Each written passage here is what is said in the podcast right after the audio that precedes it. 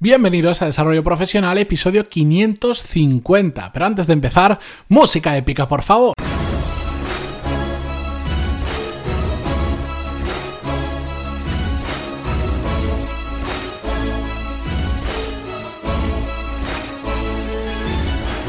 Muy buenos días a todos y bienvenidos a Desarrollo Profesional, el podcast donde hablamos sobre todas las técnicas, habilidades, estrategias y trucos necesarios para mejorar cada día en nuestro trabajo. 550 episodios ya con la tontería, madre mía. Bueno, hoy eh, quiero hablar sobre un tema que en el pasado, hace 400 eh, episodios más o menos, se dice rápido, hemos hablado, mm, pero con un enfoque diferente. Y es que vamos a hablar sobre por qué no consigo entender por qué hacemos las cosas tan complicadas a nivel de empresa. Y quiero poner unos cuantos ejemplos para que nos entendamos. Vamos a un proceso de selección. Vamos a seleccionar un candidato para eh, el puesto tal, el que sea. La oferta la pone un administrativo de recursos humanos. Los currículums los procesa el, el recruiter. De esa selección procesada de los currículums, el Head of Recruitment lo analiza y decide las 10 personas para hacerles la entrevista por la primera entrevista por teléfono. De esas 10 entrevistas por teléfono nos quedamos con 5 con las que vamos a hacer una entrevista por Skype, pero nuestra empresa utiliza Skype Business. Se lo pasamos al entrevistado que no sabe lo que es Skype Business, que no es lo mismo que Skype, se tiene que bajar un addon, se tiene que bajar un plugin, tiene que hacer historias, resulta que no funciona bien porque da más problemas que una escopeta de feria, no llama por teléfono, la reunión entra tarde, bueno, pasamos esa reunión, esa entrevista, de ahí nos quedamos con tres que eh, los vemos en persona, vienen a la oficina y entonces ya va a estar el Head of Recruiters, el Human Resources Business Partner, el manager de turno del área en gestión y de esa entrevista, de esos tres, los pasamos a la final, donde además va a estar el directivo de turno, etcétera, etcétera. Y dices, bueno, ¿no se nos habrá ido un poquito de las manos mm, la complejidad de todo esto? Porque después cuando seleccionamos una persona vuelve a entrar el Human Resources Business Partner, pero además el de operaciones dirige la formación, pero no la ejecuta, simplemente la dirige y la ejecuta otra persona de recursos humanos, de talent. Y yo, cuando me cuentan estas cosas, yo me quedo con la cara de diciendo, ¿y de verdad todo es tan complejo para, para que una persona entre a trabajar? Entiendo que en grandes organizaciones necesitan Grandes, grandes, organizaciones necesitan gran organización. Muy buena frase. Grandes empresas necesitan más organización que empresas más pequeñas. Eso es absolutamente obvio y empiezan a haber puestos para absolutamente todo porque vamos creciendo. Pero a veces el propio crecimiento de nuestra empresa nos lleva a hacer, a complicar demasiado las cosas. Y después de tres minutos de introducción, esto es de lo que os quiero hablar. De lo complicado que terminamos haciendo las cosas. ¿Por qué no nos damos cuenta? Porque el día a día el crecimiento de la empresa nos va llevando a un punto en el que todo se empieza a convertir en una locura. Y yo lo que me planteo es, ¿y si damos un paso atrás? ¿Y si nos paramos a reflexionar y decimos, ¿no estará siendo demasiado complejo este proceso?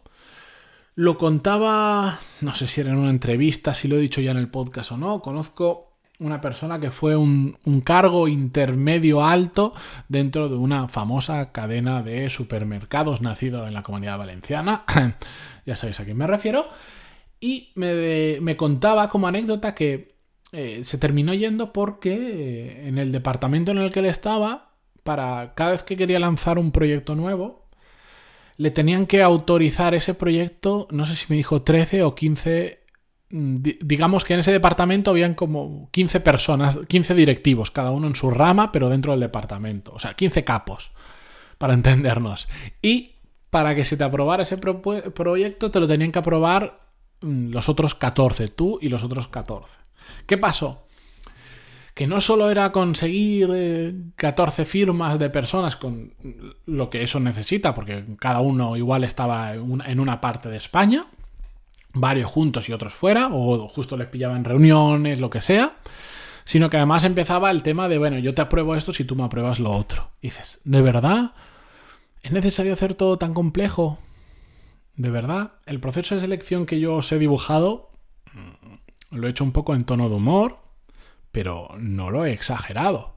Conozco procesos de selección así. También conozco procesos que son mucho más simples y mucho más rápidos.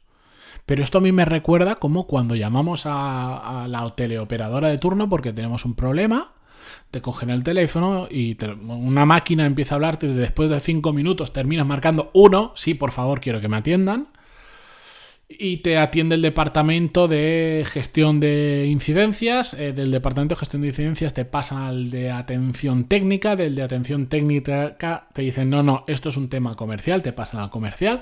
Del comercial te dicen, no, yo aquí solo estoy para vender. Bueno, te lo dice con otras palabras, pero te dice eso y me está haciendo perder el tiempo. Te paso con Customer Success. ¿De verdad hace falta tanta complejidad? ¿Me hace falta 15 minutos de teléfono entre departamentos para simplemente decir, se me ha caído internet? ¿Es posible que se solucione hoy porque mi trabajo depende de ello? ¿Os habéis parado a pensar en vuestra empresa qué complejos pueden llegar a ser algunos sistemas que nosotros mismos creamos? ¿Cuánto tardamos en hacer las cosas? en parte a la burocracia que hemos hablado en alguna ocasión. ¿Cuán complejos terminamos haciendo algunos sistemas? Solo porque no nos damos cuenta. Es normal que cuando empezamos a crecer se tienen que empezar a crear procedimientos. Pero yo lo he sufrido en mis carnes, una empresa pequeña que empezó a crecer muy de golpe y hubo un momento que hubo que decir, espera, espera, vamos a, vamos a dejar claros algunos puntos, vamos a organizarnos porque si no esto es inviable, esto e, es incontrolable.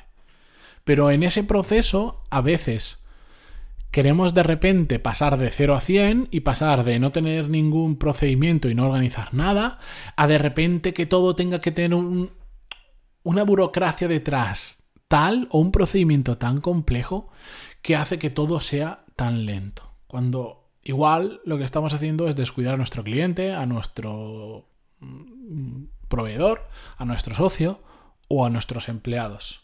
Si un empleado nuestro para pedir irse de vacaciones tiene que enviar un email a la persona de talent. El de talent tiene que comprobarlo con el director de recursos humanos. El director de recursos humanos necesita la aprobación del CFO, el de finanzas.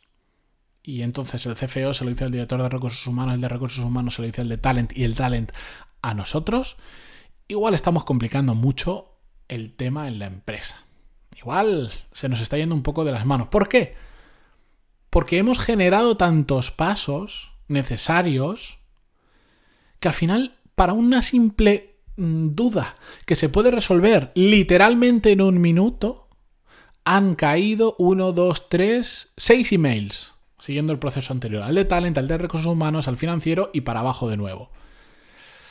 Seis emails para eso seis emails que por supuesto la gente no responde en el momento. Una cosa que podemos solucionar en cinco minutos en persona o con un email con una única persona, igual tarda dos semanas porque no todo el mundo está esperando a que llegue tu email para contestarte y con mucha razón.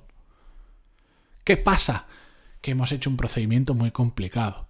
¿Cómo lo podríamos solucionar por poner un ejemplo? Oye, pues igual a esta persona que lleva talent, y que hemos designado que es la encargada del tema de las vacaciones, etcétera, vamos a crear una norma que sea si mm, me la voy a inventar, ¿vale? Igual cometo algún error al hacerlo, igual hay temas legales que me dicen, no, porque legalmente no lo sé.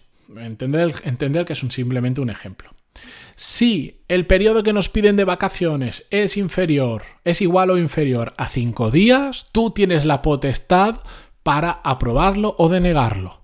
¿Conforme a qué? Bueno, primero tienes que comprobar si ya ha consumido los días que legalmente le corresponde o que la empresa ha establecido que le corresponde o que el convenio te regula. Y entonces, en base a eso, tomas la decisión. Igual también puedes poner un parámetro y decir, mm, depende su rendimiento. Se le puede permitir con cierta antelación o necesita mayor antelación. Bueno, los parámetros que cada uno tenga, pero podemos establecer esa norma.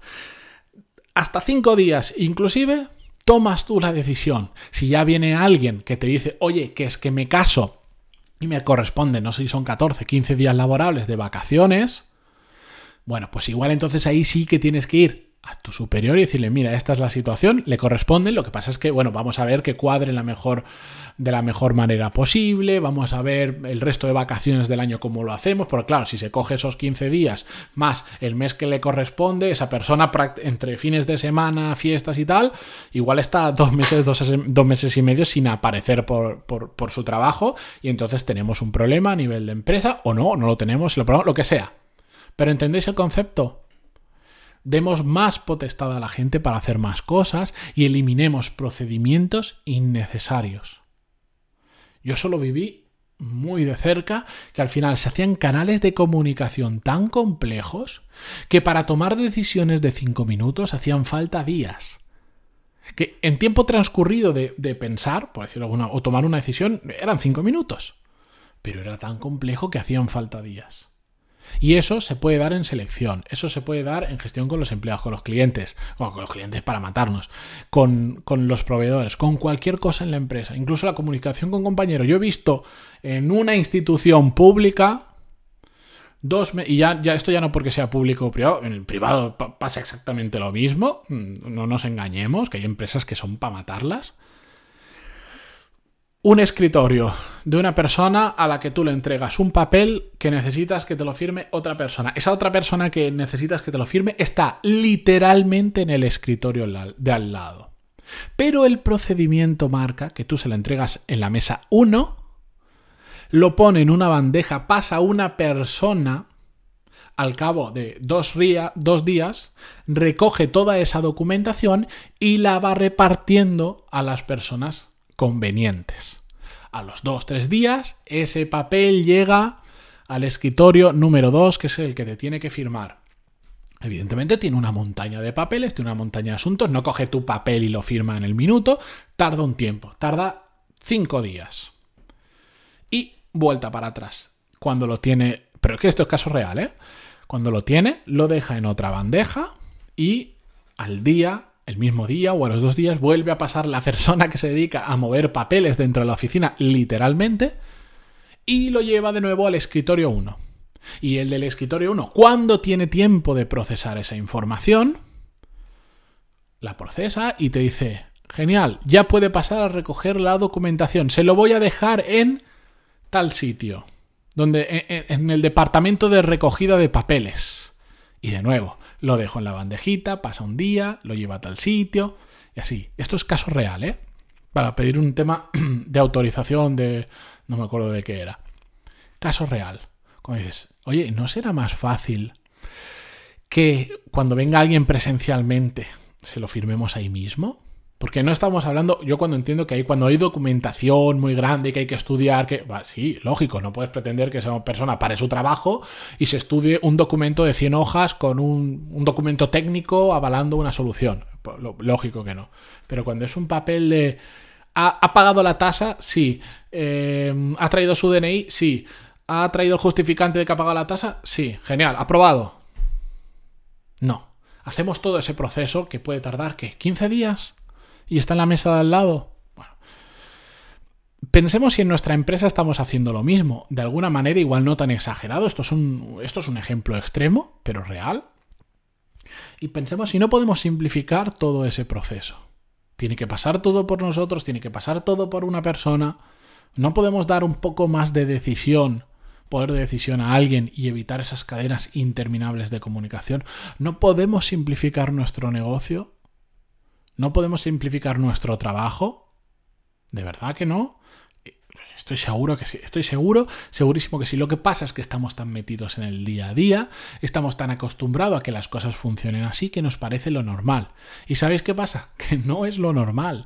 Que después viene una persona de fuera, después contratan a, un consultor que dicen, es que, uff, es que eh, tenemos como, no sé, las cosas van muy lentas, danos una visión de fuera. Y cuando llega el consultor, Dice, pero, pero vamos, vamos, a, vamos a ver. Vamos a ver, ¿qué estáis haciendo? Sí, el que lo tiene que firmar está en la mesa de al lado y es una cosa que la puede firmar en el momento que se la firme y se vaya. Ten a tu cliente contento. Si puedes hacerlo así, hazlo. Otra cosa es que, bueno, lo que decía, documentación técnica requiere estudio. Pero si no, hazlo y punto. Pero bueno, por eso yo hoy os invito, deberes que os pongo, a pensar ¿Qué barreras estáis poniendo en vuestro trabajo? ¿Hay cosas que las hemos complicado más de lo necesario y que no hacen falta? Si es así, ¿cómo podemos simplificarlo? ¿Cabe simplificación? Igual no, igual no se puede, pero lo más probable es que sí. Si es así y queréis compartir vuestra experiencia conmigo, me queréis pedir consejo, queréis tener esa visión desde fuera, aunque sea vía un email, decir, uff, creo que esto lo, lo hacemos mal. ¿Tú qué opinas? Escribidme en pantaloni.es barra contactar, que sabéis que me encanta escuchar vuestros casos, sabéis que os contesto absolutamente a todos, porque me gusta ver cómo lleváis lo que hacemos en el podcast a la práctica. me llena de orgullo y satisfacción. ¿De acuerdo? Dicho esto, yo me despido hasta mañana viernes. Muchísimas gracias por estar ahí, por vuestras valoraciones de 5 estrellas en iTunes, por vuestros me gusta, comentarios en Evox, Spotify, Google Podcast, donde sea que lo escuchéis y sobre todo por aguantarme esta semana, que se me están yendo los episodios a, a más de 15 minutos algunos. Muchas gracias por todo y hasta mañana. Adiós.